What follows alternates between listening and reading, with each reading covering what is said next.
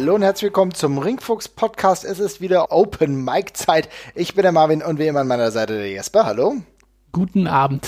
Und es ist soweit, wir müssen über das sprechen, was in den vergangenen Tagen, Stunden könnte man fast sagen, ja. in den USA im amerikanischen Wrestling so passiert ist. Wir haben noch ein paar andere Themen, aber ich glaube, das, was uns jetzt erstmal ein wenig betrifft, ist das, was bei AEW passiert ist. Ähm, ich würde fast sagen, wir fangen in chronologischer Reihenfolge an, oder Jesper? Ja, sehr gerne. Es war aber mal wieder ein schönes Gefühl, über eine aktuelle Entwicklung sprechen zu wollen, die nicht irgendwie nur auf Negativgefühlen fußt. Also, Auf jeden Fall. Es wird mhm. sehr, eine sehr schöne Sache, dass man sich immer mal über was ich weiß, also freut, das ist natürlich jedem selbst überlassen, wie man das sieht, aber mhm. es ist auf jeden Fall mal eine spannende Geschichte und äh, oder spannende Geschichten vielmehr. Das ist genau das. Und ich würde sagen, wir fangen an mit dem ersten Kracher. Ich mhm. habe mir die letzte AEW Dynamite Folge angeschaut und hatte gedacht, okay, cooles Thema, the, the winter is coming.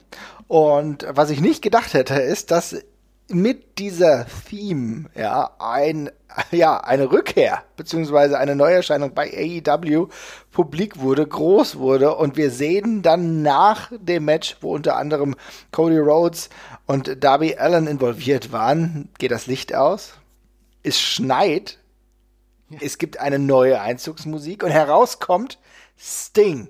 Was zur Hölle. 62 Jahre. Ja? Sting macht sein Debüt bei AEW. Was war dein erstes Gefühl, Jesper? Ich hole mal ganz kurz einmal aus, bevor ich sage, was mein ja. erstes Gefühl ist, weil ich habe ja schon mal gesagt, ich habe mein, mein emotionales Attachment an, an Sting ist relativ gering. Ich sehe, das ist eine Legende in dem Sport, gar keine Frage, ist historisch völlig unstrittig, aber ich habe relativ wenig Bezug zu, zu Sting einfach und so. Und ich fand, ne, ich finde den jetzt nicht sonderlich cool. Ich kann völlig verstehen, dass man den cool findet und vor allem damals cool fand. Aber ich bin da so ein bisschen losgelöst von. Unabhängig davon, wenn man eine Legende zurückbringt, dann war das quasi the way to go. Für, für immer. Ich habe das selten so erlebt, dass man ähm, einem wirklich alternden Wrestler, dass, dass man den so zurückbringt und den der Glanz, der war wieder da komplett. Also alles, was da vom letzten WWE-Run vielleicht so ein bisschen abgebröckelt ist, weil es eben sehr menschlich einfach gewirkt hat, was mit diesem Mann im, Ring passiert ist, der sich dann ja auch sehr schwer verletzt hat. Äh, da werden wir gleich noch ein bisschen drüber reden. Mhm. Das ist, das war alles auf einmal, das ganze, die, ganze Mystik war wieder da. Und für mich, äh, keine Ahnung, ich, das war mein, glaube ich, mein erster Einblick darin, was, wie man sich damals ins Ding in Anführungszeichen verlieben konnte. So, weil für mich war das wirklich so, das war wie ein neuer, äh, wie, wie neuer Charakter, der war einfach für sich, war der geil dargestellt und gleichzeitig war, wurde mir eben auch vermittelt, ey, der ist halt was. Mhm. Und für die Leute, die das sowieso schon sehen, ist das ein doppelter Hook gewesen und das war super geil inszeniert. Ähm, ich frage mich sowieso, ab, wieso abgesehen von, von Glacier, äh, nicht die mehr die von diesen Schneekanonen verwendet werden im Wrestling, weil das ein saugeiler Effekt ist, wo man ja. mit ein bisschen Lighting noch was super Geiles draus machen kann. Aber ansonsten hat da alles dran gesessen. Der Look war cool, die Musik war geil, die Special Effects waren geil. Und ohne Scheiß, in dem Moment habe ich keine Sekunde dran gedacht, dass der Typ 62 ist das ist genau der Punkt. Also er sah nicht wesentlich schlechter aus oder älter aus als bei seinem letzten WWE-Auftritt. Ganz im Gegenteil. Also es war on point natürlich auch die ähm, das Facepaint hat super gepasst. Du hast aber eben vollkommen richtig auch die Musik angesprochen, die für mich eine der besten Themes ist, die die AEW in der letzten Zeit wirklich produziert hat. Genau on point. Waren eigene Musik für diesen Charakter, trotzdem an gewissen Dingen angelehnt. Das Lustige ist, die ersten Klänge waren fast für mich als Theme ähm, will ich fast meinen, ja, als jemand, der sich damit durchaus gut auskennt, hat so ein bisschen ähm, Kane-Anleihen sogar gehabt, ne, so ähnliche mhm. Klänge mhm. genutzt und aber dann wirklich mit dieser Mystik des des eigenen Charakters gemischt. Du hast eben angesprochen, die, die Schneekanonen, das war herausragend. Das war eine hochwertige Produktion, wo man AEW auch mal äh, sagen muss, das habt ihr richtig, richtig toll gemacht. Das sah wirklich hochwertig aus äh, in dem Moment habe ich komplett vergessen, dass wir hier gerade immer noch in Corona-Zeiten leben. zum Glück waren ja auch relativ viele Fans, was weiß ich, 500, 800 vielleicht vielleicht waren es bis zu 1000, die dort waren. Großer Vorteil für die Arena, die AEW nutzt, das ist ja Open Air, ja, also da kann man das irgendwie noch einigermaßen machen. Ähm, es hat alles gepasst und ich fand tatsächlich auch die Art und Weise, wie er präsentiert wurde, jetzt nicht großartig gesprochen, das kann er nächste Woche machen, aber allein die Ankunft des Dingers war herausragend gut gemacht und hat für mich auch äh, dafür gesorgt, dass ich tatsächlich ein bisschen Gänsehaut hatte. Das ist, war was Einzigartiges. Und in dem Moment habe ich wirklich vernachlässigt und habe nicht gedacht, okay, der ist jetzt 62. Ja, da war für mich eigentlich dieser Charakter, dass er immer noch mal Bock hat, noch mal was anderes zu machen. Und tatsächlich ist er ja jetzt der einzige mystische Charakter der alten Garde, der überhaupt noch existiert, weil der Undertaker vor ein paar Wochen halt retired ist. Ja, also der Stinger hat den Undertaker irgendwie dann doch überlebt erlebt. Und äh, jetzt bei AEW werden wir sehen, inwiefern er sein Unwesen treibt, ob er wirklich als Inring-Charakter zurückkehrt, das werden wir sehen. Er hat sich auf jeden Fall drei Leute vorgenommen. Im expliziten ist er dann länger bei Cody gewesen und dann am längsten bei Darby Allen. Die haben sich tief in die Augen geschaut. Mal gucken, wie es da weitergeht. Jesper, was ist denn deine Einschätzung? Denkst du, da gibt es eine Inring Rückkehr für den 62-Jährigen? Nein, ich schließe das definitiv aus. Mhm. Ähm, also erstmal wollte ich noch ganz kurz sagen, äh, bevor, bevor ich darauf komme, weil das ist ein sehr wichtiger Punkt, aber davor wollte ich noch gerade ganz kurz einmal sagen, äh, von mir muss er auch gar nicht reden. Ähm, ich habe auch eine sehr konkrete Vorstellung davon, wie ich äh, ihn eingesetzt haben möchte. Aber äh, kommen wir erstmal kurz auf deine Frage. Ähm, ja, also ich glaube nicht, ich bin mir sehr sicher, dass es kein Match mit ihm geben wird. Also erstmal aus dem simplen Grund, Sting ist körperlich komplett kaputt. Der hat einen äh, gebrochenen Nacken, war es, glaube ich, gehabt zuletzt. Der ist 62. Es ist ein Scheißlook für AEW, wenn sie äh, als die junge Promotion, die sich auch als, ich sag jetzt mal, ich weiß nicht, ob sie sich als verantwortungsvoll zeigen, dafür bin ich zu wenig involviert und bin da nicht aktiv oder dergleichen, aber die sich zumindest in der Öffentlichkeit als die verantwortungsvolle Alternative ähm, äh, ja positioniert, ne, inklusive mhm. Healthcare und dem, und dem Ganzen. Da kannst du jetzt nicht ein Sting nehmen und nachdem der sich das Genick gebrochen hat, äh, da jetzt wieder hinstellen und, und catchen lassen. Weil der würde in der WWE keine, keine, keine medizinische Freigabe mehr bekommen und ich finde, das wäre das wäre ein blöder, blöder Look einfach bei der ganzen Geschichte. Würde ich auch nicht machen. Und ehrlich gesagt, was gäbe es da zu holen bei der mhm. ganzen Geschichte? Ich meine, was soll Sting im Ring noch zeigen? Was äh, ist, ist, der, ist, ist, ist, ist Sting überhaupt ein Charakter, den man noch wresteln sehen möchte? Wäre mal die nächste Frage, die ich stellen würde. Und ist, gibt es da jemanden aus dem AEW-Roster, gegen den ich ihn catchen sehen möchte? Und da wird, das würde ich für mich alles persönlich mit Nein beantworten. Was ich, und äh, übrigens, ich habe es gerade parallel noch gelesen, äh, Melzer hat darüber auch schon gesprochen und der meinte auch, dass physische alles physische, was Sting machen wird, mit der utmost precaution, also mit größter Vorsicht gemacht wird. Und das riecht eher nach ab und zu mal einen Eingriff oder dergleichen oder vielleicht irgendeine kleine Prügelei oder dergleichen. Aber reicht also, das nicht? Aber reicht das nicht sogar? Genau, ja, um, exakt das reicht, exakt das reicht. Um dem einen oder anderen vielleicht eine Tiefe zu geben, ja? Ganz genau. Ich möchte das Ding einfach nur als Blaupause oder vielmehr als, als Spiegel für andere Charaktere. Und ich hätte den gerne als so eine Art Hausgeist von der AEW. Ich will gar nicht, dass der viel redet. Der soll nur in super relevanten Momenten rauskommen. Der soll nur Charakteren, die wirklich davon profitieren, äh, profitieren Feinschliff geben. Ich möchte den jetzt nicht jede Woche als General Manager sehen oder sonst mhm. irgendwas. Das, ist, das ist, wäre mir völlig drüber. Aber so als ab und zu rumspukendes Gespenst, der halt irgendwie so als, als Rächer dann mal irgendwie wieder auftritt, wenn irgendwie eine Unterzahl herrscht und mal kurz ein bisschen das Korrektiv an der Stelle quasi spielt das finde ich mega geil. Oder eben zu einem großen Match mal noch interviewt wird und dem nochmal eine besondere Dramatik gibt. Das finde ich alles cool und ich glaube ehrlich gesagt auch, dass es in die Richtung gehen wird, weil ich mir nicht vorstellen kann, dass AEW die gleichen Fehler nochmal machen wird und vielleicht hält er nächste Woche eine lange Promo, das wäre noch okay, aber ich kann mir nicht vorstellen, dass wir das Ding jetzt jede Woche irgendwie rumlabern sehen oder in großen Backstage-Skits sehen, wie es bei Impact der Fall war. Ich, glaub, glaube, das wird nicht der Plan sein. Das ist auch gar nicht so wirklich sinnvoll. Das müssen wir erstmal abwarten. Ne? Ich meine, jetzt ist er erstmal gekommen. Wir werden jetzt mal sehen, wie weit die Ausformung ähm, seines Charakters auch bei AEW voranschreitet. Das müssen wir uns noch genauer angucken. Aber allein die Tatsache, dass etwas angedeutet wird mit Darby Allen, da geht's ja logischerweise nicht darum, dass die beiden gegeneinander antreten. Also das, das macht erstmal, du hast keine Geschichte, du, weil normalerweise mit dem, in dem Alter erzählt man vielleicht nur noch Geschichten, die irgendwann mal angerissen wurden, eine komplett neue Storyline.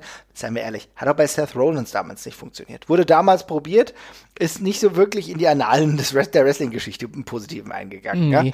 Und ich glaube, nee. da würde äh, Darby Allen das wahrscheinlich auch viel eher gut tun, wenn er so ein Spiegelbild hat, vielleicht so jemand, so eine Art Mentor oder so, kann ich mir eher vorstellen. Sowas zum Beispiel. Oder, aber auch da hätte ich es gerne weniger ist mehr, ne? Also mhm. echt dann wirklich nur ein, zwei Mal aus den Schatten mit den Leuten sprechen und nicht irgendwie dann irgendwie coachen oder dergleichen. Diese geile Mystik, die man jetzt wieder mitgenommen hat, die muss man ein bisschen konservieren, finde ich, und aufrechterhalten. Also, ohne Scheiß, das ist wirklich, ich kann der WWE jetzt nicht per se einen Vorwurf machen, weil das ein Riesenapparat ist, wo dann solche Geschichten auch mal rauskommen. Ähm, und vielleicht haben sie es aufgegeben zu versuchen, solche Überraschungen komplett ohne Ankündigung zu fahren. Aber wenn ich mich recht erinnere, bei den letzten Sting-Geschichten gab es ja auch immer mal wieder Ankündigungen, davor schon so ein bisschen, ne? Da gab es ja so kleine, die kleinen Krähen-Videos quasi. Dann gab es davor die, das Videospiel-Announcement. Also du wusstest schon irgendwie, der ist im weitesten Sinne WWE affiliated ab jetzt. Und dann ist es halt nicht mehr so die ganz große Überraschung. Aber das kam für mich jetzt halt wirklich völlig aus dem Nichts und das gibt dem Moment so eine krasse Würze, die so geil nachhält, dass ich das einfach, das, ich finde das geil, dass das noch möglich ist. Also am Anfang wurde gesagt, es wussten in der Company angeblich vier Leute von dem, äh, ja. von dem Return von Sting. Das kann ich mir nicht vorstellen, wenn gleichzeitig Shirts bereit liegen. Äh, ab dem Moment, wo er debütiert, die man dann innerhalb von 24 Stunden komplett ausverkauft. Also zumindest die müssten es ja auch noch gewiss ha gewusst haben, warum sie da äh, Sting AEW-Shirts designen.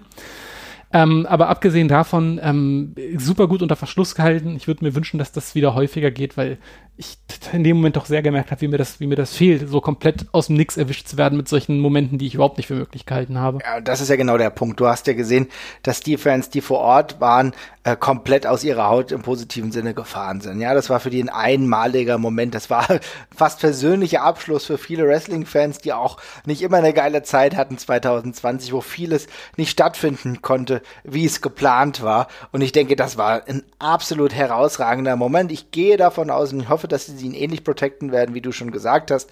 Ich glaube, Matches brauchen wir nicht in dem Alter. Das würde, glaube ich, niemandem gut tun. Es geht ja auch nicht darum, äh, wie gesagt, weil das größte Problem ist, dass dann der, die Mystik dann komplett flöten geht. Und so kannst du sie wahrscheinlich ein bisschen länger erhalten und vielleicht auch irgendwann durch was Neues ersetzen. Aber es ist ein smarter Move für AEW auch, weil du das nicht gedacht hast. Ich hätte es nicht vorhergesehen. Ich hätte nee, das ich niemals erwartet. Und jetzt sind wir mal ganz ehrlich, das hat sich schon in zwei Hinsichten ganz schön ausgezahlt für AEW. Erstens, ich habe mal eben geguckt bei ähm, YouTube. Schon ja. 1,6 Millionen Abrufe hat dieses Video. Es, es, war, es waren innerhalb der ersten, äh, ich, hab, ich hatte nach 16 Stunden oder so ich reingeguckt, da waren es schon 1,2. Mhm. Also das war echt irre. Und überleg dir mal, das heißt, du hast wirklich einen Bass kreiert. Ja. Du hast extrem gute Ratings gehabt für diese Zeit, ja. Also es haben Leute auch aktiv dann offenbar umgeswitcht. In der Demographic warst du tatsächlich sowieso gut ähm, bei dieser gesamten Veranstaltung, bei diesem gesamten AEW Dynamite. Also das heißt, du hast dafür auch echt für einen Bass gesorgt. Du warst in den Twitter-Charts auf Platz 1, ja, an diesem mhm. Abend. Ähm, was anderes. Bei YouTube, bei YouTube global auf Platz 6 oder 7, glaube so, ich, zur das, Hochzeit. Also auch echt gut. Das musst du dir mal geben. Und dann kommt noch ein ganz anderer Aspekt hinzu. Wir haben vor ein paar Wochen über das Wrestling-Spiel gesprochen von AEW. Wie mhm. gut ist es, dass mit, äh, dass wenn das Spiel rauskommt, aller Wahrscheinlichkeit nach auch ein eine Rechtefreigabe für Sting da ist. Das heißt, auch das ist ein weiterer Punkt als spielbarer Charakter. Da wird sich der eine oder andere einfach freuen, ihn anwählen zu können. Ja, auf jeden Fall. Plus die Shirt-Sales, die schon angesprochen waren. Also so. laut AEW war es das mit Abstand erfolgreichste Shirt, was sie haben. Das war, also das haben sie gesagt, auch nach 16 Stunden. Wow. Also sie meinen, es waren, es waren die meisten Sales in 24 Stunden, die sie bisher hatten und da waren noch 8 Stunden to go quasi. Also auch aus der Hinsicht hat sich's gelohnt. Also von dem Initialeffekt, unabhängig davon, wie das weitergeht, hat das gesessen.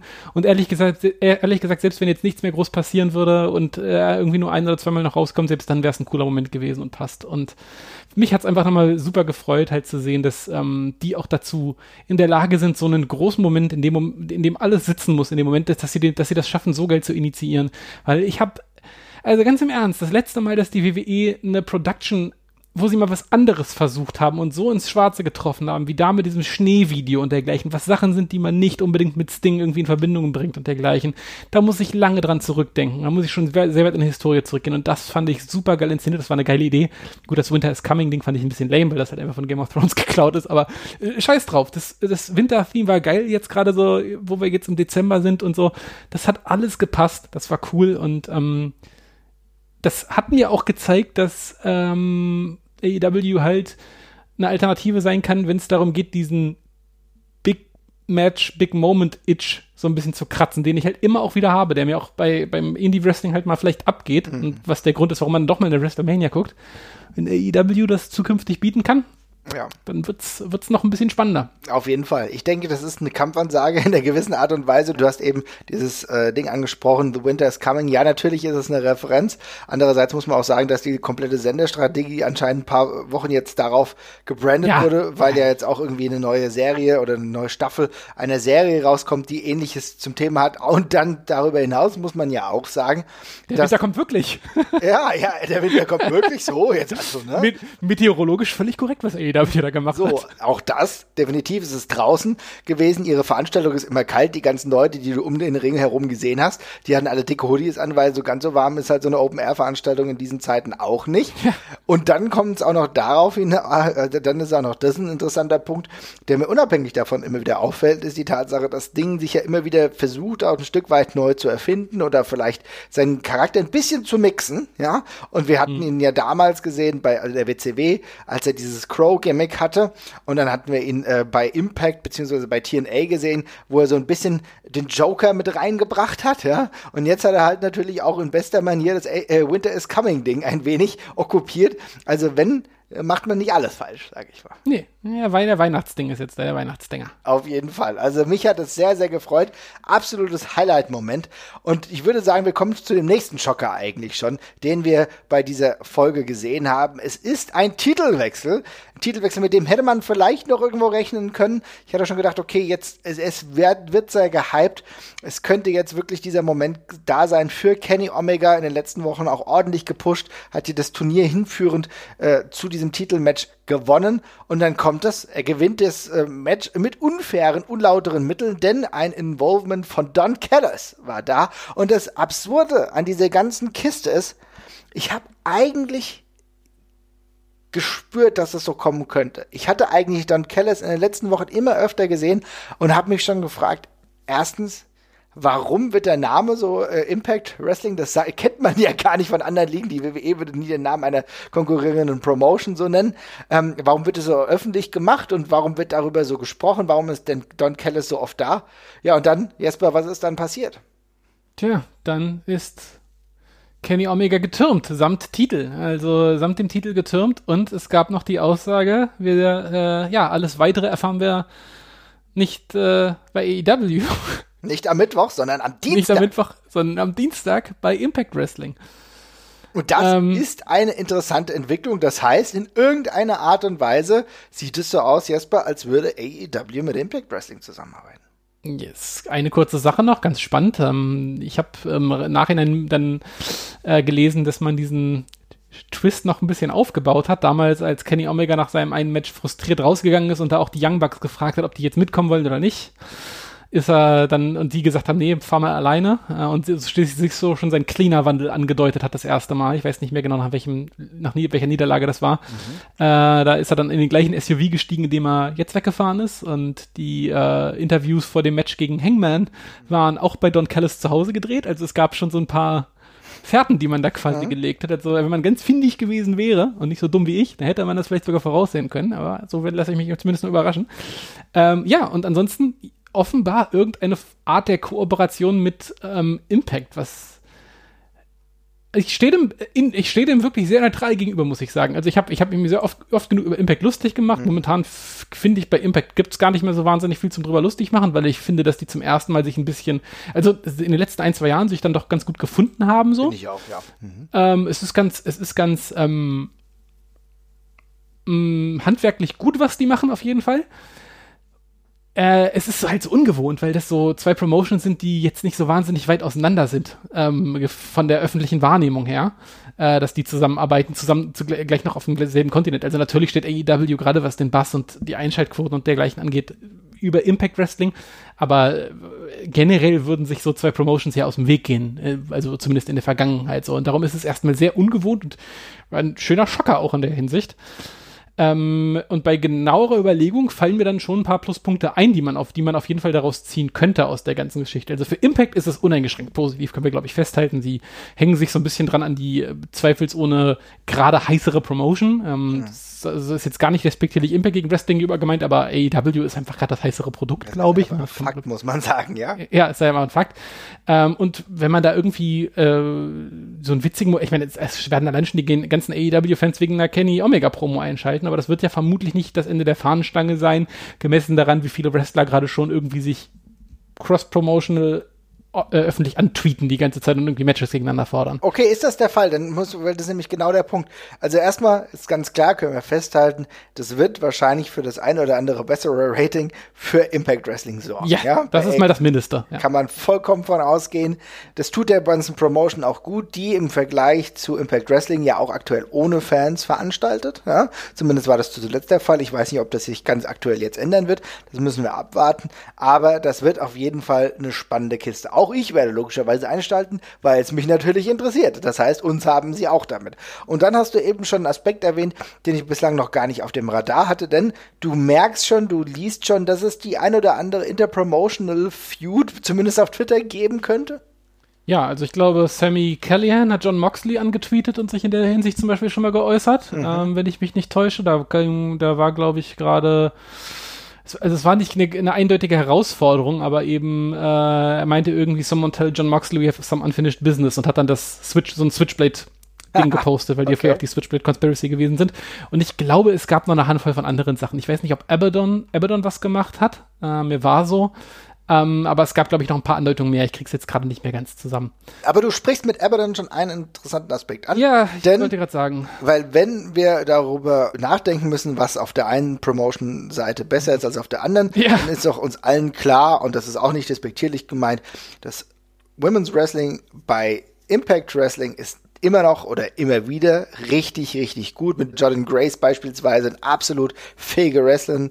Ähm, Killer Kelly hat da letztens auch debütiert. Also da wir müssen sehen, wir gleich nochmal drüber, da, da, müssen wir gleich da, separat nochmal drüber reden. Diana ja. Perazzo ist auch super. Denn Diana Perazzo, das heißt, die werden aber auch gut gefeatured dort, ne, haben richtig gutes ähm, Marketing, will ich immer meinen, auch dementsprechend bekommen. Das heißt, also wenn hier eine Promotional, Cross-Promotional Arbeit zum Tragen käme, wäre das natürlich auch für die Frauendivision von AEW unglaublich gut. Total. Ich weiß nicht genau, wie man das smart anstellen kann. Mhm. Ähm, es ist echt eine schwierige Geschichte, aber die, die, die Frauen sind die, sind die eine, die eine, die eine Seite der Medaille, die wir auf jeden Fall ansprechen müssen.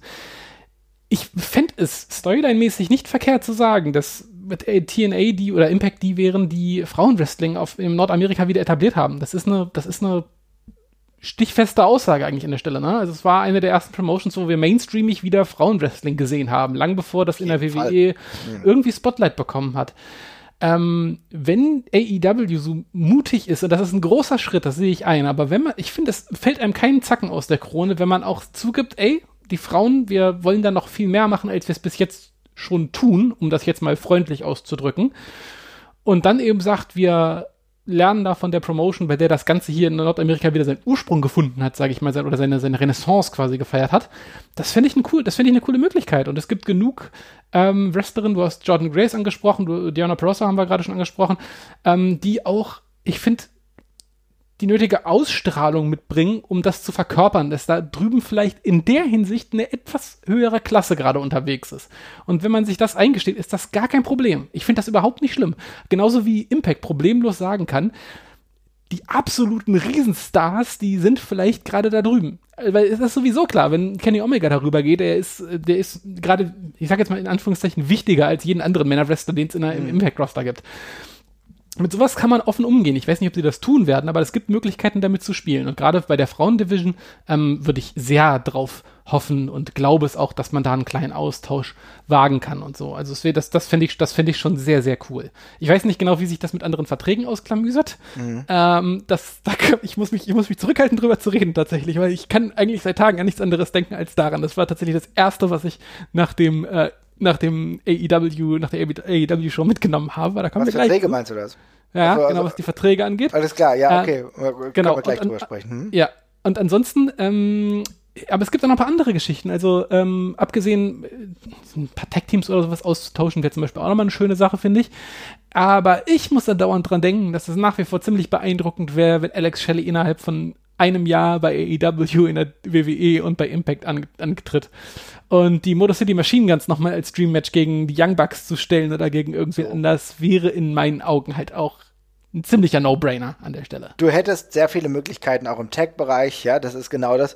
Man darf auch nicht vernachlässigen, also äh, Taya Valkyrie ist natürlich aber auch eine sehr gute Frauenwrestlerin, ja, wir kennen immer noch Tennille Dashwood, die hat auch das Potenzial, vielleicht da noch mal irgendwie zu wirken, aber ganz klar auch die äh, Tag Team Division, auch mit The North, also Ethan Page und Josh Alexander, die, ähm, ich glaube, Josh Alexander haben wir sogar auch schon mal gesehen, glaube ich, live, müsste ich mal drüber nachdenken. Aber das ist ein ordentliches Tag Team, mit denen könnte man auch was machen. Also es gibt gewisse natürlich, ja, ganz klar, die Good Brothers, also Doc Gallows und Carl Anderson, man kennt sie. AEW das eingehen, müssen wir dann mal überlegen, aber auch da mhm. wird es gewisse Möglichkeiten geben. Das weiß ich nicht genau, ja. Das gibt, es gibt immer wieder Dream Matches, die zumindest von einigen sich gewünscht werden. Aber du siehst, es ist Potenzial da und genau diese Barriere oder die, nee, genau diesen, äh, wie soll ich sagen, genau diesen Punkt, den du vorhin gemacht hast, dass das Frauenwrestling tatsächlich besser ist bei Impact Wrestling, aber dass die größeren Stars einfach ganz klar bei EW sind. Wenn beide das eingestehen und versuchen voneinander zu profitieren, kann ich mir das tatsächlich gut vorstellen. Es ist momentan so ein bisschen das Gefühl, was ich habe, dass das sehr, sehr fragil ist, weil wir kennen dass, dass äh, Invasion-Storylines, die es ja jetzt noch nicht komplett sind, sehr, sehr leicht kaputt gehen können. Und das war auch ein sehr fragiler Moment. Denn wenn du dir den Ablauf genauer mal anschaust, dann siehst du auch, am Anfang hat nicht alles geklappt. Don Kellis wollte das schon viel früher machen, so diese Kleinigkeiten, dann was reinwerfen. Er hat auch, er, zwischenzeitlich ging auch das Mikro dann nicht und so weiter und so fort. Der ganze Ablauf war für mich noch so ein bisschen ruckelig. Ich habe es in dem Moment gefressen, weil ich das auch irgendwie fressen wollte. Aber da müssen sich ganz genaue Gedanken gemacht werden, weil es bringt auch nichts, wenn der Titel jetzt beispielsweise nur bei Impact wäre. Da gibt es sehr, sehr nee, viele nee, Fallstricke. Ne? Ja, das auf jeden Fall. Muss da sehr vorsichtig sein. Bullet Club, die du gerade ja schon angedeutet hast, das wäre übrigens eine der nächsten Fallstricke für mich. Das möchte ich eigentlich auf gar keinen Fall nochmal in irgendeiner Form sehen. Das ist für mich dermaßen durch. Ähm, man kann da auf jeden Fall sehr viel falsch machen, aber ähm, ganz im Ernst, wenn man es einfach mal versucht, ich finde es auch okay. Im schlimmsten Fall Haken, macht man schnell einen Haken dran und lässt, sagt dann eben, ähm, okay, wir machen da jetzt einfach, wir, wir lassen das jetzt dabei, ne? das war ein cooler Moment mhm. äh, mit, mit Kenny da drüben und äh, wir geben jetzt Impact noch irgendwie was als Dank zurück äh, oder auch mehr. Ähm, das ist dann ja alles fein, aber ja, da muss man es eben auch schnell genug beenden. Aber ich bin jetzt in dem Fall, weil da so viel gepasst hat, äh, glaube ich jetzt einfach mal, dass sie das gerade tun. Ähm, ich bin mir sicher, die haben da irgendwie eine coole Idee und ähm, schauen wir mal. also wenn es nicht klappt, dann kennen wir ja auch AEW, wie sie in der Regel äh, dann Dinge auch einfach wieder cutten. Ne? Das haben sie jetzt öfter gemacht, ne? wo du gemerkt hast, okay, Dinge funktionieren nicht, wir müssen sie entweder anders aufziehen oder wir lassen es gleich sein. Und genau diese Attitude wünsche ich mir dann dabei auch, dass es sich nicht halt in die unendliche Ödnis zieht. Aber geben wir denen den Vertrauensvorschuss, denn dass man im Jahr 2020, in diesem schwierigen Jahr 2020, noch etwas ähm, bringen kann, was für Aufsehen im positiven Sinne sorgt. Ja, dass uns irgendwann mal wieder so ein bisschen eine, irgendwie eine Gefühlsregung, wir sind ja deutlich gefühlsregig hier gewesen, will ich meinen, ähm, hervorruft. Das ist doch echt etwas Schönes, was für viele Wrestling-Fans auch endlich mal wieder andere Gedanken ähm, hervorruft, ne? wo, wo jetzt wieder darüber gesprochen wird, was passiert jetzt hier, was passiert jetzt da. Es gibt neue Paarungen, die sind potenziell möglich.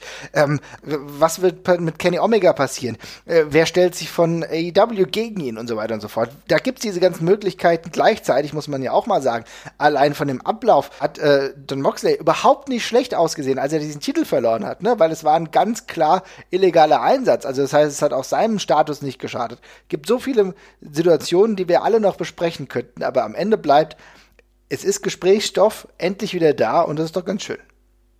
Ja, auf jeden Fall. Also ich bin auch ähm, positiv gestimmt, habe richtig Bock.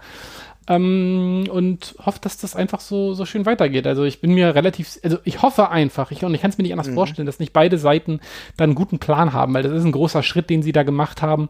Ähm, und ich glaube, da werden beide sich einfach irgendwie auch ein bisschen rückversichert haben, dass das irgendwie eine, gut ausgeht. Eine Sache, die ich mich allerdings gefragt habe, also wir sind jetzt ja schon beide lange dabei und gucken sehr viel Wrestling. Genau, hau raus, ja. Mhm. Wie unglaublich verwirrend das für neue Fans tatsächlich sein muss. Weil ich meine, selbst ich als Hardcore-Fan, ich hätte, also bis vor einem halben Jahr habe ich ehrlich gesagt Don Callis schon wieder so halb vergessen gehabt, mal wieder. Mhm. Äh, und dass der jetzt auf einmal so eine große Rolle spielt und dann jemand auf einmal die Fernsehsendung wechselt und so. Boah, ja, ist schon ambitioniert, aber andererseits, ähm, vielleicht gucken auch weniger Nicht-Wrestling-Fans diese Show, als man eigentlich denkt. Und das ist, man kann sowas einfach machen. Ich bin gespannt, wie das einfach so in der Breite ankommt. Bin ich auch. Also diese Erklärung, vielleicht gucken aber mittlerweile wir dürfen es vielleicht auch nicht vernachlässigen, dass vielleicht mittlerweile viel mehr Leute auch die ganzen YouTube-Sachen schauen und nicht nur das Lineare, sondern auch mehr verfolgen, was äh, bei Kenny Omega so passiert. Genau, dass auch die Tatsache, dass er vielleicht, dass Don Callis vielleicht in, bei YouTube dann öfter vorkommt und dementsprechend das genau erklärt, das weiß ich nicht genau. Vielleicht auch ein Punkt, ne? Aber du hattest noch was anderes, was du ansprechen wolltest und was dir eigentlich keine wirkliche Ruhe lässt. Sprech's doch mal an. Genau, das ist tatsächlich die, äh, das Thema Verträge und Vertragssituationen. Also ich, äh, wir hatten ja vor, oh Gott, wann war das? Wann hatten wir Tassilo Jung zu Gast? Das war dieses Jahr noch. Ne? Ja, Anfang dieses Jahres, ja. An, Anfang dieses Jahres. Und da kam unter anderem auch mal das Thema auf, äh, es, es war sehr nebulös ausgedrückt. Ich glaube, er meinte, wenn es eine eine etwaige Kooperation mit der WWE seitens der WXW geben würde, wenn mhm. es diese ominöse Zusammenarbeit gäbe, dann wäre es vermutlich eher unklug, AEW-Wrestler einzusetzen. Mhm. So wurde es, glaube ich, äh, grob ausgedrückt. Ich, ich mache es jetzt gerade from memory gerade, also äh, nagelt mich bitte nicht drauf fest. Aber ähm, jetzt haben wir ja tatsächlich den relativ spannenden Fall, dass ähm, eine Promotion mit, mit AEW zusammenarbeitet, wo aktive WXW-Wrestler mit Killer Kelly, zumindest Stand jetzt ist sie eine aktive WXW-Wrestlerin, äh, gerade auftritt. Und angenommen, die Sachen mit den Frauen-Divisions, und das ist jetzt sehr viel äh, Spekulation, dass das passiert, äh, würden sich weiter vermischen, dann würde man ja da langfristig auch mal ein bisschen näher kommen. Und ich frage mich tatsächlich extrem, was das für Auswirkungen haben wird mittelfristig, weil das wäre schon ein relativ krasser Step, also nach, nach, nach ja, drei, vier Jahren, in denen sich die WWE eigentlich immer weiter ähm, isoliert hat, also eine Isolation, die sich vor allem so äh, ausklamüsert hat, dass sich andere geschluckt haben, größtenteils, ähm, aber eine ziemliche Insel geworden sind eigentlich so, die nicht mehr so wahnsinnig viele Leute nach draußen gelassen hat. Es sei denn eben, man war mit diesen Promotions irgendwie verschwippschwägert, aber es gab eine relativ harte Grenze, die man halt auch immer raussehen konnte, so von außen, fand ich. Und das wäre jetzt schon ein kleiner Paradigmenwechsel in der Geschichte. Da bin ich ähm, tatsächlich sehr gespannt, ähm, ob sich da noch was ergeben wird. Also die hauptsächliche Frage drängt sich hier auf, die auch übrigens äh, schöne Grüße an dieser Stelle Francis uns gestellt hat. Ähm, mit den Entwicklungen, die wir jetzt zuletzt gesehen haben, werden wir dann überhaupt Killer Kelly noch bei der WXW sehen, weil das könnte ja auch eine Konsequenz sein. Ne? Ja, oder vielleicht wird ja sogar, also erstmal das, an Killer Kelly kann man es wunderbar festmachen, Abgang, der sehr wehtun würde, aber was ist mit dem Rest des Impact Rosters, sage ich mal auch, könnte auch, könnte auch sein, dass die Personen non grata werden, um die zu holen, quasi mit der WWE zusammenarbeiten möchte.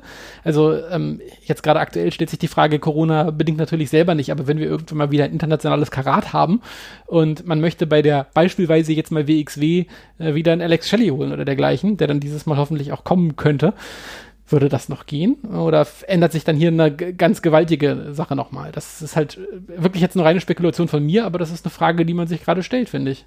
Das ist eine absolut valide Frage und eine Frage, die man auch irgendwie mal beantworten muss. Ich weiß es gerade ehrlich gesagt nicht. Bin momentan ein bisschen unsicher. Ich habe eher das Gefühl, dass wir Killer Kelly wahrscheinlich in der nächsten Zeit gar nicht mehr bei der WXW sehen werden. Ja, wobei ist jetzt keine Exit-Erzählung, die gab es noch nicht.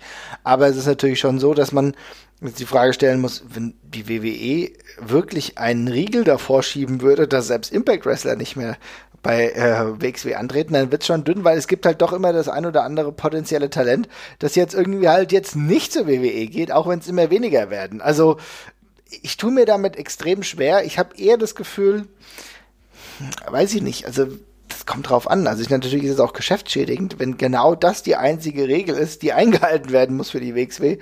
Ähm, und das dann irgendwie auch zu einer problematischen Situation wird, wenn du überhaupt keinen mehr bekommst. Ne? Das darf man auch nicht vernachlässigen. Ne?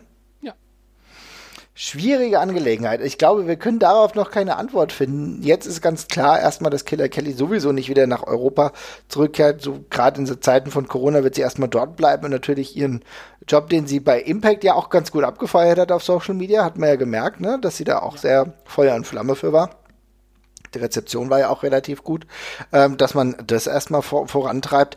Ob wir einen Return von ihr sehen werden, hängt an genau diesen Stellschrauben. Wir wissen es noch aktuell nicht. Ich würde mir tatsächlich aber wünschen, oder ich würde es total geil finden, wenn es vielleicht den einen oder anderen Push noch mehr gibt, der das Ganze zuspitzen könnte. Insofern, dass vielleicht auch jemand wie Robert Dreisker, wenn es wieder möglich wäre, plötzlich mal einen Surprise-Auftritt äh, bei AEW oder selbst Impact hätte. Wäre auch ganz geil. Definitiv. Also das, es wird wieder spannend. Man muss sowieso sagen, genau das hat es ja jetzt schon hervorgerufen, die mögliche Zusammenarbeit zwischen AEW und Impact. gibt diesem ganzen Wrestling-Business nochmal einen kleinen Schub. Ja, ich weiß nicht, ob das überhaupt einen Einfluss auf die WWE haben wird, aber es erhöht schon ein wenig den Druck. Mhm. Ja, also seien wir mal gespannt, wie das weitergeht. Auf jeden Fall eine sehr, sehr interessante Woche bei AEW. Wir gucken, wie es demnächst auch bei Impact weitergeht. Ne? Mm, ja, wird spannend auf jeden Fall. Mit was wollen wir weitermachen? Wir haben ein paar Fragen oder wollen wir zum nächsten Themenblock gehen?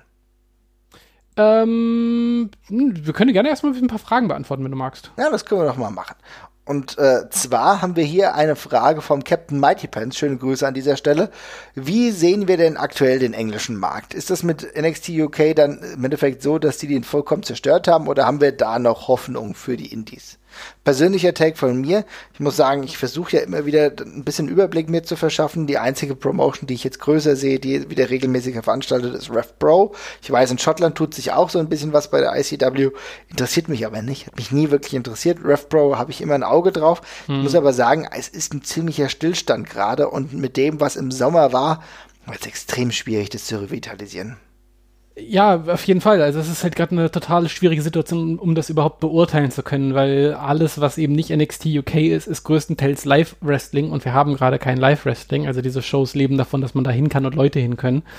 Ähm, und das passiert halt gerade nicht und alles läuft eben so maximal auf Sparflamme. Darum tue ich mich sehr schwer damit, gerade irgendwie ein generelles Urteil über die, über die Szene zu fällen tatsächlich. Also Fakt ist, ähm, kein einziges Produkt war gerade dermaßen heiß, dass es sich jetzt irgendwie groß in der Corona-Zeit noch hervortun konnte. Also ich, es hat jetzt, gab jetzt nichts, was irgendwie jetzt in der Corona-Zeit geglänzt hat vom englischen Markt sonst groß noch. Das ist auf jeden Fall nicht so. Ne? Ähm, ansonsten, ja, muss man, glaube ich, gucken, wie das danach weitergeht. Ich würde mal stark davon ausgehen, dass es nicht einfacher geworden ist nach der Corona-Pause, sondern eher schwieriger. Mhm.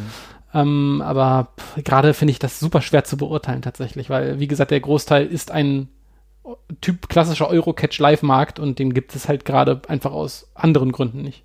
Ja, und das ist genau der Punkt. Und das ist schwierig gerade. Ich glaube aber, sie werden auch Probleme haben, allein weil die die, Rahmenbedingungen schwierig sind, äh, schwierig ist, weil einfach sehr, sehr viele Wrestlerinnen und Wrestler einfach gar nicht mehr verfügbar sind. Das ist ja auch der Punkt, ne? Also sehr, sehr viele sind jetzt gerade anderweitig gesigned. Wir kennen äh, Chris Brooks, der momentan in, ähm, hauptsächlich in Japan unterwegs ist. Andere ja regelmäßig auch, die dann bei New Japan beispielsweise unterwegs sind. Insofern, ich glaube, es ist nicht ganz so einfach, weil, weil sich auf jeden Fall wieder durchsetzen wird und zumindest in ihrer Nische produziert ist Pro Wrestling Eve. Da habe ich jetzt schon das eine oder andere gesehen, dass das dann auch weitergehen soll. Die haben da wahrscheinlich auch wenige größeren in Invest. Das wird definitiv irgendwann weitergehen. Alles andere, mal gucken. Es wird auch mit Progress irgendwann weitergehen, wobei da ist es gerade extrem ruhig. Ich weiß gar nicht, ob die momentan eine Show haben, die sie irgendwie äh, draufbringen, aber da, das wird eine ganze Weile dauern, weil die auch extrem hart erschüttert wurden von der ganzen Speaking-Out-Situation. Ja, da sind noch ganz andere Sachen gerade am Laufen, das wollte ich gerade auch sagen. Also da gab es halt irgendwie so quasi drei Wirkungstreffer bei der ganzen Geschichte. Ähm, da bin ich auch gespannt, was dann da irgendwann mal passiert. Das letzte war ja auch im Februar und danach kam jetzt erstmal nicht mehr viel. Muss man mal sehen dann. Naja, und wenn, ja, das ist halt, ja, ist halt einfach ein Problem, wenn du überlegst, dass derjenige, der aktueller Champion bei Progress ist, äh, regelmäßig zumindest bei der WXW wrestelt mit Cara Noir, der ist aktueller Champion gerade, weißt du? Der ja. hat den Titel gar nicht dabei. Keine Ahnung, ja. Vielleicht ist es besser so für das ähm, Turnier, das er gerade in der WXW bestreitet, aber Fakt ist halt auch, es spielt auch in unserer Betrachtungsweise keine Rolle. Mal gucken. Nee. Ist gerade raus aus dem Fokus, ja. Genau. Eine andere Frage haben wir unter anderem noch von dem Jan23 Kid. Der hat gesagt, ein Women's Karat, ein Women's 16 Karat Gold, wie geil wäre das? Ja, auf jeden Fall in der idealen Vorstellung, in der alles möglich ist, auf jeden Fall. Das Problem ist, was ich nur immer wieder habe, ich weiß ganz genau und ich höre ein, den ein oder anderen WXW-Offiziellen, der dann mir sagt, na, die Tatsache, dass Frauen im Endeffekt sehr, sehr schwierig verfügbar sind und gleichzeitig auch noch relativ viel Geld binden, ist das gar nicht so unproblematisch, ne? Ja, auf jeden Fall. Also das, der, der, der Pool ist ja, haben wir auch oft drüber geredet, wie überfischt, dass, dass der, der, der Pool gerade an, an, an, an Frauenwrestlern tatsächlich gewesen ist für, die, für eine lange Zeit. Mhm. Ähm, dadurch, dass sich das sehr krass aufgeteilt worden ist und die WW da auch sehr viel gesigned hat in kurzer Zeit. Ähm, ja, in einer Corona-befreiten äh, Zeit, wo man vielleicht auch wieder ein paar interessante Leute aus dem Ausland, aus Übersee, aus Japan holen könnte, da hätte ich da auf jeden Fall Bock drauf. Jetzt gerade ist es völlig ausgeschlossen, glaube ich, weil ähm, da, da jetzt das macht man sich nur unnötig selber schwer mit, finde ich, an der Stelle. Mhm. Ähm, aber später hätte ich da auf jeden, jeden Fall Bock drauf. Wie, inwieweit das zieht, im Sinne von Zuschauer zieht und Interesse zieht, kann ich ehrlich gesagt nicht, nicht genau abschätzen. Also es wird sicherlich kein so gigantischer Dreitages-Event werden von den Zuschauerzahlen her. Ich glaube, da ist die Betrachtungsweise im Mainstream noch nicht für, weit genug für angekommen. Ähm, mhm. Und es mhm. gibt auch gerade auf dem Indie-Markt zu wenig weibliche große Stars tatsächlich. Ähm, aber ansonsten, ich hätte da tierisch Bock drauf. Also auf jeden Fall, wenn sich das zeitnah realisieren ließe, ließe dann hätte ich Bock mal so ein, äh, dass wir eben nicht nur so ein ähm, vom, Fatal-Turnier haben an einem Tag, so als Pausenbüße oder Lückenbüßer, sondern eben mal ein richtiges Frauenturnier oder wenn ob es jetzt ein Karat sein muss oder irgendwie einfach nur was anderes über mehrere Tage, da hätte ich auf jeden Fall Bock drauf, ja. Ich kann mir das auch gut vorstellen, aber es ist ganz notwendig, dass man beispielsweise parallel immer wieder, wenn es möglich ist, das Femme Fatale pusht, ne? Weil als das Turnier, wo nur Frauen antreten, auch weiter regelmäßig zu bespielen, um auch dieses ja, Standing weiterhin zu haben und es dann irgendwann mal auszubauen. Ich glaube, das wird halt noch eine ganze Weile dauern. Vielleicht ist es erst der nächste oder übernächste Rutsch von Frauenwrestlerinnen, die sich durch das Training festgesetzt haben, dementsprechend das Standing haben. Das kann noch eine ganze Weile dauern, aber perspektivisch sollte das auf jeden Fall eines der Momente sein, auf dann, dass man hinausarbeiten sollte. Dann haben wir äh, noch eine andere Frage und zwar, bevor wir dann so ein bisschen in den WWE-Block einkehren, wenn das für dich in Ordnung ist. Ne? Ja, gerne. Und zwar haben wir, auch ich würde sagen, wir fangen jetzt erstmal mit äh, etwas an, was aus dem europäischen Bereich kommt. Und zwar ein Wrestler ist zurückgetreten. Sascha Kehl hat mhm. seine Karriere beendet. Ein Wrestler, von, über den wir immer, ich weiß noch, viele Gespräche geführt haben, weil wir immer gesagt haben, das ist ein Wrestler, der hat eigentlich all das Potenzial, um dauerhaft ein großer Athlet zu werden. Nicht nur von der Körpergröße, die er auch ohne weiteres hatte. Er war auch Shotgun-Champion bei der WXW zu dem World Title hat es nie gereicht und jetzt, wenn er jetzt so retired, jetzt haben wir sogar erfahren, es wäre eigentlich 2020 noch mal eine kleine Return geplant gewesen in der WXW. Ja, das ist tatsächlich sehr schade. Also ich, ich war jetzt nie der weltengrößten äh, Sascha Kehl-Fan, aber ich fand den auch zeitweilig sehr unterhaltsam und auch in Promos immer ganz witzig. Äh, aber so einen letzten Run möchte ich eigentlich von so ziemlich jedem nochmal sehen, nachdem er eine Weile weg war. Und ähm, das wäre wär bei Sascha Kehl genauso gewesen, weil im Ring war der echt immer lustig und hätte jetzt auch nochmal ein Element reingebracht, was in der WXW gerade, ja, es gibt gerade diese, die, diese klassischen Catch-Wrestler und Hebe- und Stämme-Wrestler, da gibt es gerade nicht so viele von, finde ich. Nach, und der äh, Catch Grand Prix hätte sich doch angeboten. Perfekt, ne? Genau, finde ich nämlich auch. Das wäre eine super Ergänzung dafür gewesen, tatsächlich. Insofern ist das schon sehr schade, auf jeden Fall. Also da darf, alleine das, das hätte ich gerne nochmal gesehen. Ähm, ansonsten, ja, es ist ein bisschen schade, dass es nie so zum ganz großen Durchbruch gereicht hat. Also eine Zeit, eine ganze Zeit lang sah es ja für mich sehr danach aus, als wäre das ein ganz wichtiger Baustein für die Zukunft bei der WXW. Mhm. Dazu hat es jetzt nicht ganz gereicht, aber es ist trotzdem eine achtbare Karriere im, auf dem Euromarkt geworden. Also insofern, ja, alles Gute für die Zukunft, kann ich nur sagen. Ich hoffe, äh, der Körper klagt nicht zu sehr, auf jeden Fall. Auf jeden Fall sympathischer Zeitgenosse. Ich finde insofern auch, äh, dass so vieles eigentlich bei ihm gestimmt hat, denn er ist ein Ringer gewesen. Ja, wirklich jemand, der das Business dann auch wirklich aus diesem Amateurbereich heraus kennt, hat eine wunderbare Statur gehabt, hat für mich auch extrem viel Charisma gehabt, konnte gut reden. Da haben sehr, sehr viele Dinge ineinander gegriffen. Ich weiß zwischenzeitlich, wir reden von einem Zeitraum von vor sieben Jahren oder so, glaube ich, wo wir uns getroffen haben und darüber geredet haben, ob er, hat er das Potenzial, sage ich mal, vielleicht ist keine sieben Jahre, die Zeit verschwimmt, aber ihr wisst, was ich meine meine, wo wir dann drüber gesprochen haben, ist er jetzt potenziell der neue World Champion, weil das Potenzial war immer da, ne? Dann war er aber nicht bereit, ähm, auch aus finanziellen wahrscheinlich Ressourcen oder auch äh, Verfügbarkeiten bezüglich des Jobs, konnte kein Fulltime-Wrestler werden. Die WXW ist auch gerade dann eigentlich ähm, weiter dahingehend gegangen, zu expandieren, viel getourt. Und da war das auch nicht möglich. Deswegen ist es nie wahrscheinlich zu diesem absoluten Peak gekommen, aber gleichzeitig auch ein Wrestler gewesen, der immer sehr, sehr viele Leute trainiert hat, der eine Mitverantwortlichkeit dafür hat, dass beispielsweise die Pretty Bastards jetzt da sind, wo sie sind, ja. Und äh, das darf man nicht vernachlässigen. Nicht nur jemand, der selber im Ring stand, sondern auch viele dahin verfrachtet hat. Insofern ja. eine richtig geile Kiste. Leider, leider gab es diesen finalen Run nicht. Ich hätte ihn gern gesehen. Aber ähm, ich hoffe, dass er sein Leben dementsprechend bestreitet. Ich will mal ganz kurz sagen, man weiß ja nie, wie es im Wrestling so aussieht. Wenn einer fit ist und vielleicht auch nochmal Bock hat. Genau. Ist ja nicht, ist ja nicht ausgeschlossen, genau. auf jeden Fall. Also insofern, schöne Angelegenheit. Bisschen traurig die ganze Sache mit Klaus Kaurow, einer große CWA-Legende, die, äh, die diesen Planeten verlassen hat. Der ein oder andere mag sich erinnern an die wunderbaren Promos, die er beispielsweise auch gehalten hat für jemanden, der auch leider 2020 gestorben ist, äh, mit Carsten Beck. Äh, das war ganz cool. Da gab's eine Dampfermarkt, ja. ich wollte gerade sagen, der Staatenlose. Der Staatenlose. Wunderbar, liebe Leute. Schaut euch mal ein paar alte äh, CWA-Sachen, die es zum Glück bei YouTube gibt. Äh, da hat uns nämlich auch der Rainer Partycatch gefragt, ob wir uns da mal ein bisschen was angeguckt haben. Hast du dir früher mal so ein paar CWA-Sachen angeguckt, was so möglich Ja, also einz einzelne Matches habe ich, hab ich, mir auf jeden, hab ich mir auf jeden Fall angesehen. Ich bin jetzt äh, wirklich kein, äh, kein Experte in der Historie, weil ich mich mit so altem Videomaterial echt ein bisschen äh, ein bisschen schwer tue, aber ich habe äh, doch schon von der CWA einiges gesehen, also gerade hier so die äh, Sachen mit Otto Wanz und, und äh, Vader und damals noch Bullpower war es da, glaube ich, in der CWA yes. noch, habe ich, hab ich mir alle angesehen, das ist auch in ganz netter Qualität auf YouTube zum Beispiel noch verfügbar, äh, die alten Heavyweight-Title-Kämpfe, da kann man sich schon ein paar coole Sachen ansehen und so ein paar von den großen Klassikern habe ich auf jeden Fall von da gesehen. Ähm, ich hätte, ich hätte über, über diesen europäischen Catch, den hätte ich gerne mal eine richtig geile Doku, tatsächlich. Ich hätte gerne mal irgendwas, was mich ein bisschen an der Hand nimmt und so ein bisschen da durchführt, weil es ist irgendwie, man steht vor so einem Riesenberg von Sachen, die man sich angeblich angucken soll oder muss. Und es ist echt ein bisschen schwer, sich durchzufräsen. Und mal eine richtig cool gemachte Doku darüber mit schön aufbereitetem Videomaterial wäre mal, wär mal ein kleines Träumchen tatsächlich. Es wäre eigentlich eine richtig geile Aufgabe für wen auch immer,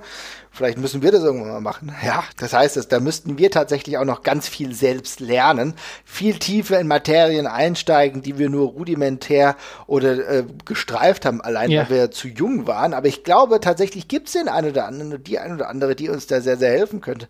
Also wenn wir irgendwann mal zu viel Zeit haben oder zu viel Geld hätten und dann sagen wir, machen wir mal so eine Doku darüber, dann wäre das mega geil, denn es gibt so viel History, Historie im Wrestling in Europa, vom Catchen in Deutschland auch. Es würde sich lohnen. Und da wäre natürlich der Gabsener Dampfhammer würde eine ganz gewichtige Rolle spielen, Klaus Kauroff. Das ist so ganz spannend, weil ich muss sagen, ich fand den immer mega cool. Wie gesagt, ich habe mich so gefreut, als es diese äh, kleinen Promos gab für die WXW, also wo er Carsten Beck dann auch gehypt hat, ja. Äh, geil ist, du hast ihm auch in den 80er Jahren, wenn du die Aufnahmen anschaust, dann kannst du ihm eigentlich gar nicht böse sein, was er nee. sagt, weil er irgendwie nee. so sympathisch aussieht. Ne? Ja, er ist irgendwie, irgendwie so eine Knuffkugel, ich weiß auch nicht. Es ist, ist eine Knuffkugel, die Knuffkugel aus Gabsen auf jeden Fall.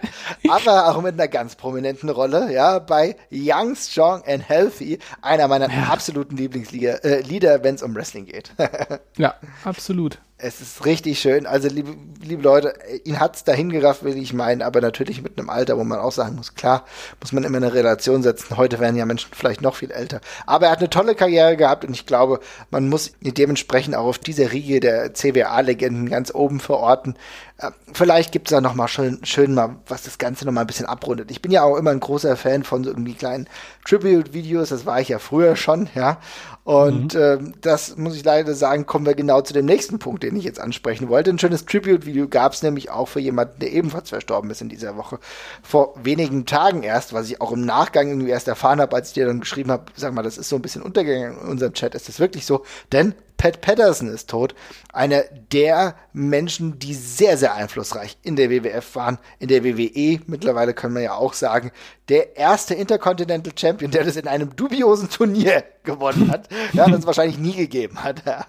Aber ähm, sehr, sehr einflussreich. Einer derjenigen, die tatsächlich immer das Royal Rumble Match geprägt haben mit der Gestaltung. Wie konzipiere ich so ein Match? Glaube ich, Backstage unfassbar erfolgreich und auch wichtig gewesen. Ne? Ja, total. Also ich glaube, ähm, ich weiß, es ist eine, eine von den Personen, wo man sogar darüber diskutieren muss, welcher, welcher Teil der Karriere eigentlich höher wiegt. Mhm. Ähm, und ich glaube, man kann sehr äh, gute Argumente dafür vorbringen, dass es vor allem die Backstage-Rolle gewesen ist mit Pat Patterson, die, ja, die ihn, die, bei der er mehr geprägt hat. Ähm, auf jeden Fall ein super wichtiger Typ, spricht auch für ihn wie viele Wrestler. Ähm, immer positiv sich über ihn ausgedrückt haben, das geliebt haben, dass er der, der Road Agent bei ihren Matches war, weil er coole Ideen gehabt hat, ihn viel Freiraum gelassen hat, aber immer hier und da auch ein bisschen in die richtige Richtung gelenkt hat bei den ganzen Geschichten. Ähm, das war, ich glaube, da war, da, da war er seiner, seiner Zeit in ganz vieler Hinsicht voraus und gleichzeitig hat er, er hat irgendwie gefühlt wirkte es von den Erzählungen von den Wrestlern immer so, als wäre er da Traditionalist, wo es, wo es gut ist und wo es Sinn macht, Sachen einfach so zu machen, wie man es gelernt hat, aber gleichzeitig sich halt vor modernen Sachen eben auch nicht verschlossen hat, die eben hat auch einfach machen lassen, wenn es gepasst hat, so, ne? Mhm. Und ähm, ja, da war er eben am Puls der Zeit so ein bisschen. Äh, auch nicht, auch ganz, man, man darf man auch nicht vergessen, ne, einer der ersten, ersten schwulen Wrestler gewesen, also öffentlich, öffentlich schwulen Wrestler. Ähm, auch wenn es in der WWE lange Zeit nicht aufgegriffen äh, worden ist, aber das war ein schlecht gehütetes Geheimnis die längste Zeit gewesen und ähm, auch äh, aus der Hinsicht schon mal bemerkenswert. Ja, ist auf jeden Fall. Du sprichst die mehr eben, die, äh, die vielen Ebenen an, die Pat Patterson hatte, sowohl im Ring als auch Backstage und natürlich auch diese Positionierung als offenschule Wrestler. Im Endeffekt ist das auch etwas, was glaube ich vielen auch so ein bisschen Courage gegeben hat, was ja ähm, eine ganz, ganz wichtiger Aspekt auch für Pat Patterson war, das auch nie irgendwie ähm, an die große Glocke gehängt hat, hast du vollkommen recht muss man sagen, äh, hätte man vielleicht sogar irgendwie noch offener damit umgehen können, aber ich glaube, das muss halt jeder dann für sich selber entscheiden. Aber das war zumindest in der WWE nie ein Problem, ganz im Gegenteil. Und er wurde immer sehr geschätzt, ähm, auch man hat von The Rock immer gehört, auch einer seiner Förderer gewesen, die haben auch ein enges Vertrauen, Vertrauensverhältnis gehabt. Und wie gesagt, er ist derjenige, der bis ins hohe Alter hinein die Matches auch konzipiert hat, dementsprechend so gestaltet hat, dass sie uns gut gefallen haben. Auf jeden Fall. Also tatsächlich, ich muss mir selber nochmal, ähm, ich wollte mir noch ein paar Shoot-Interviews tatsächlich angucken mhm. von anderen Wrestlern, wo sie sich zu Pat Patterson äußern. Äh, alleine, weil da so viele lustige Geschichten drin waren, ähm, wie er ihn eben beim Match durchsprechen und dergleichen geholfen hat und, der, und so. Aber ansonsten, ja, auf jeden Fall eine, eine ganz wichtige, federführende Figur im Backstage-Bereich und äh, ja, schade, wenn dann wenn man dann eben so ja, durch so eine blöde Krankheit aus dem Leben scheidet, auf jeden Fall. Aber so ist es leider. Ja, das ist es. Und äh, gleichzeitig fand ich aber sehr, sehr schön das Maß an Respekt, was relativ vielen, ja. äh, was relativ viele ihm entgegengebracht haben. Ich habe schöne Posts gesehen, beispielsweise auch von Alistair Black, der sich äh, bedankt hat, auch ich glaube auch Sami Zayn. Da waren relativ viele dabei, die einfach diesen Respekt ihm gegenüber gehabt haben und auch, ähm, weil er hat ja auch viel nicht nur bei der WWE, sondern auch bei NXT einfach mitgegeben für ihren weiteren Lebensweg. Ich glaube, da merkt man diesen Einfluss, den einfach ein grundsympathischer Mensch wie er hatte. Ähm, ich ziehe meinen Hut und auf der anderen Seite muss ich auch sagen, hat mir da auch wirklich dieses Tribute-Video ganz gut gefallen, was mhm. die WWE dazu gemacht hat. Kann man sich gerne mal anschauen. Ne? Yes. Genau. Da würde ich sagen, kommen wir einfach noch zur allerletzten Frage, die gestellt wurde. Jetzt, ich glaube jetzt nein, jetzt dürften keine weiteren Fragen mehr gekommen sein. Und zwar die WrestleFiles fragen uns, ein Royal Rumble ohne Fans, ist das für uns noch ein Royal Rumble? Denn man muss ja sagen, der Rumble ernähert sich mit großen Schritten. Der Royal Rumble ist jetzt auch im Januar, will er dann stattfinden. Und die Frage ist ja immer noch, ja, wann ist denn die WWE wieder mit Fans unterwegs? Momentan weiß man es noch nicht so genau, ne, Jesper? Am 31. Nee. soll ja der Royal Rumble stattfinden, Januar. Ja, nee, man, man, man, man weiß noch nichts. Also tatsächlich, ähm, äh, da, da ist man noch, tappen, tappen wir doch im Dunkeln und ich muss ganz ehrlich sagen, ähm, diese großen Countdown Battle Royale Dinger das ist, glaube ich, eine der Sachen, die ich mir ohne Fans tatsächlich nicht so wirklich angucken muss an der Stelle. Gerade, zumindest nicht auf WWE-Bühne. Irgendwie fehlt, also gerade mir fehlt da jetzt der persönliche Bezug. Bei der, bei der, bei der WXW äh, ging das für mich insofern noch ganz gut, dass ich einen sehr großen persönlichen Bezug zu den Wrestlern hatte. Mhm. Bei AEW würde es für mich gerade auch funktionieren beim Royal Rumble, wo man, äh, weiß ich nicht, da, da die, es liegt jetzt auch an mir persönlich, aber ich habe dermaßen keinen Bezug mehr zu vielen von den Leuten, die da rumtouren, dass es für mich tatsächlich ohne den Live-Moment, glaube ich, überhaupt nicht mehr funktionieren würde. Also das ist halt irgendwie schwierig tatsächlich. Deswegen auch eine gute Frage von The Wrestle Files, weil genau ja. das nämlich ein wichtiger Moment ist. Denn normalerweise ist der Rumble immer ein Pay-per-View, egal ob du jetzt Zeit bist oder nicht, der dich reinzieht. Allein durch das Moment, das un äh, kalkulierbaren, dass du nicht genau weißt, wer kommt, was passiert. Für den einen Abend, für die fünf Minuten äh, gibt es vielleicht dann doch jemanden, der gewinnt und du hättest das gar nicht vorher gedacht. Das ist Start der WrestleMania Season und genau das fällt emotional halt einfach ein bisschen weg. Deswegen ist es schwierig. Ich kann es auch nicht sagen. Ich weiß, dass die WWE schon die Hoffnung hat, natürlich mit Fans zu starten, aber ich glaube, das wird alles, wird sich im nächsten Jahr, im nächsten Monat entscheiden. Ich würde mal sagen, wenn du bis keine Ahnung, 31. ist der Pay-Per-View, 31. Januar. Da gehe ich fest davon aus, wenn du in der ersten ähm, Januarwoche noch so eklatant krasse Zahlen bekommst, und die sind ja, die, je nachdem, du müsst ja überlegen, wo willst du das dann irgendwie mit Fans stattfinden lassen. Das könntest du im C äh, in diesem CWC stattfinden lassen, aber dann haben wir ja trotzdem nicht die gleiche Stimmung, ja. Und außerdem wollten sie ja eine D Differenz haben zwischen dem CWC, was bei NXT der Fall ist, und halt einer anderen Area. Also es ist schwierig. Wie viele Fans lässt du dann zu? Da sind so viele Fragen und wenn wir dann uns die Infektionsraten in den USA angucken, dann müssen wir sagen, dass die wieder auf einem extrem hoch waren zuletzt. Ganz, ganz schwierige Kiste. Es gibt trotzdem Sport, der mit Fans unterwegs ist. Ist ja auch regional unterschiedlich gehandhabt. Ich kann es mir kaum vorstellen und dann wird der Royal Rumble echt schwierig. Ja, das würde ich nämlich genauso auch unterstreichen. Also äh, einerseits ist es auch blöd, das nicht zu machen, aber ähm, für mich persönlich wäre es jetzt vermutlich gerade erstmal nichts. Also, ähm, aber die WWE wird es durchziehen. Also insofern die WWE wird es auf alle Fälle durchziehen. Let's ich mein, go. Sie haben ja, ich muss ja auch sagen, ich gucke mir, hab, ich habe es in den letzten Wochen immer wieder gesagt, ich bin relativ regelmäßig die WWE wieder verfolgt und sie haben mich ja durch so ein paar Storylines ganz gut wieder hinbekommen. Allein weil Roman Reigns momentan ja echt, also das sieht alles sehr, sehr gut aus mit Hand und Fuß. Ich kann mich auch dem einen oder anderen Charakter auch widmen, trotz den absoluten Schwachsinnigkeiten, die teilweise immer noch bei Raw passieren. Raw ist mir halt einfach immer noch zu viel, aber das brauche ich auch nicht jede Woche sagen. Aber es gibt nicht nur Quatsch, der da stattfindet, auch viel Sinnvolles und viel Cooles. Insofern, für, gerade für die Pay-Per-Views kriegen sie mich auch. Ich werde es mir natürlich trotzdem angucken. Aber die Stimmung, die man da beim Royal Rumble hat, die ist halt trotzdem einfach eine andere. Und da müssen wir abwarten, wie es weitergeht. Ne? Genau. Ansonsten würde ich sagen, haben wir es für diese Woche. Wir können eigentlich final festhalten, wir sind extrem pleased mit dem, was bei AEW passiert. Mal ganz gespannt, wie es denn jetzt in der Verbindung mit Impact Wrestling weitergeht. Ähm, eine Frage, die sich mir da immer wieder aufdrängt, was macht AEW jetzt endlich mal mit Miro, also dem ehemaligen Rusev, ja? Das ist wirklich mhm. einer der Wrestler, die da schlechter eingesetzt werden. Also man muss ja nicht nur über Klee loben, sondern man kann auch mal kritisieren. Ne? Naja, schlechter weiß ich jetzt nicht, aber es ist auf jeden Fall weniger erbaulich, als man sich es vielleicht gewünscht hat, was jetzt bei rausgekommen ist. Aber ich weigere mich da so zu, das so zu sehen, dass es schlechter ist, als das, was in der WWE mit ihm passiert worden ist. Da war er impotent, also bitte. Ja, du hast ja vollkommen recht. Das sind auch die Sachen, die Aussparungen, die ich immer wieder vornehme, um das Bild vielleicht ein wenig verzerrt darzustellen. Das gebe ich vollkommen. Ja, äh, Fake News Mendel hier wieder. nein, nein, nein. Es geht nur darum, ich will ja sagen, was möglich wäre, weil wir haben ja gesehen, was mit ihm möglich wäre und ein Talent ist er und das zeigt er ja auch. Aber ich würde mir noch mehr wünschen, weil er ist durchaus jemand, der sehr, sehr viel Charisma hat. Aber gut, das sind äh, diese Momente, da müssen wir überlegen, wie es weitergeht. Wir werden auf jeden Fall mal schauen, was Ding nächste Woche zu sagen hat. Und dann wird die Wrestling-Welt einfach sich weiterdrehen. Und dann hören wir uns auch wieder. Macht's gut, ihr Lieben. Ciao, ciao.